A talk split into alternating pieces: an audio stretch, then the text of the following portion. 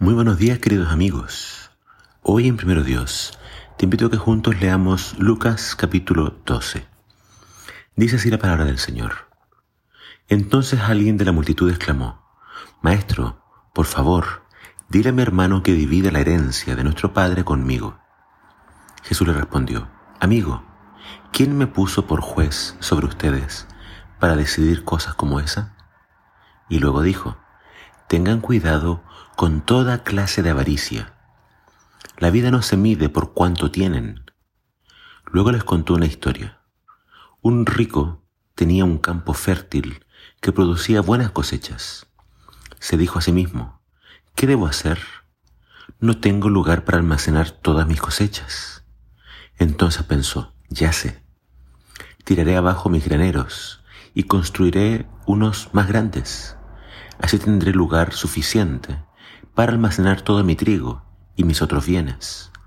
Luego me pondré cómodo y me diré a mí mismo, amigo mío, tienes almacenado para muchos años. Relájate, come y bebe y diviértete. Pero Dios le dijo, necio, vas a morir esta misma noche. ¿Y quién se quedará con todo aquello por lo que has trabajado? Así es, el que almacena riquezas terrenales, pero no es rico en su relación con Dios. Es un necio. Luego dirigiéndose a sus discípulos, dijo, Por eso les digo que no se preocupen por la vida diaria, si tendrán suficiente alimento para comer o suficiente ropa para vestirse, pues la vida es más que la comida y el cuerpo es más que la ropa. Miren los cuervos, no plantan, ni cosechan, ni guardan comida en graneros, porque Dios los alimenta y ustedes son para Él mucho más valiosos que cualquier pájaro.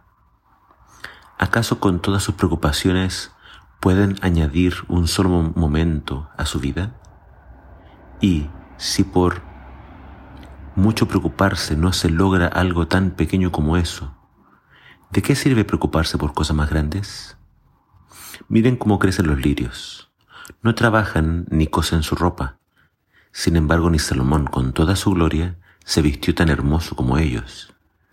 Y si Dios cuida de manera tan maravillosa de las flores que hoy están y mañana se echan al fuego, tengan por seguro que cuidará de ustedes.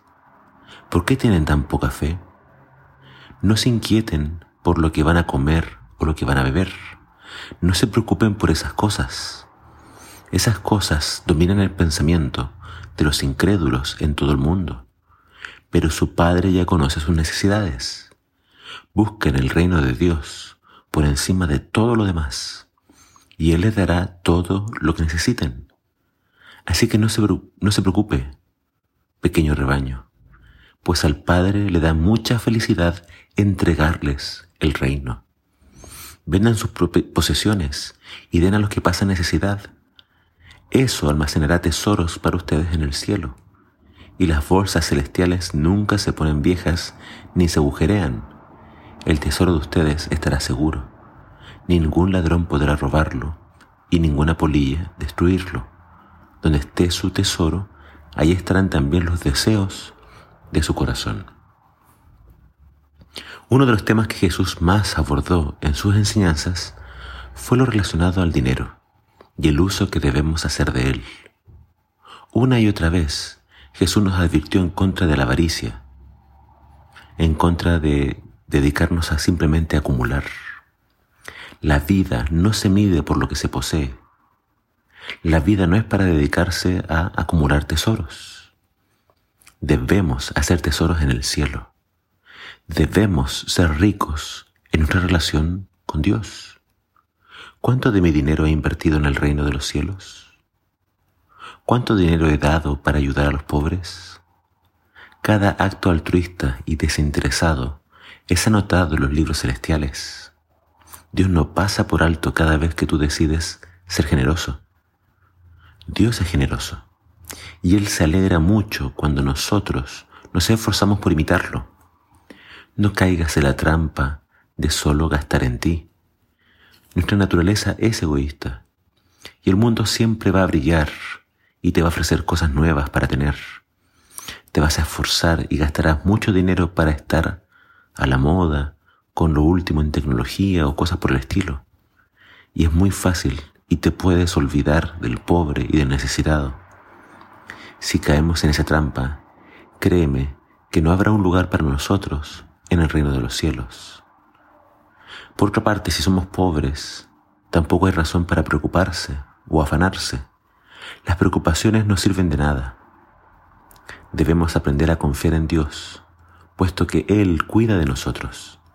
Y en realidad no somos pobres.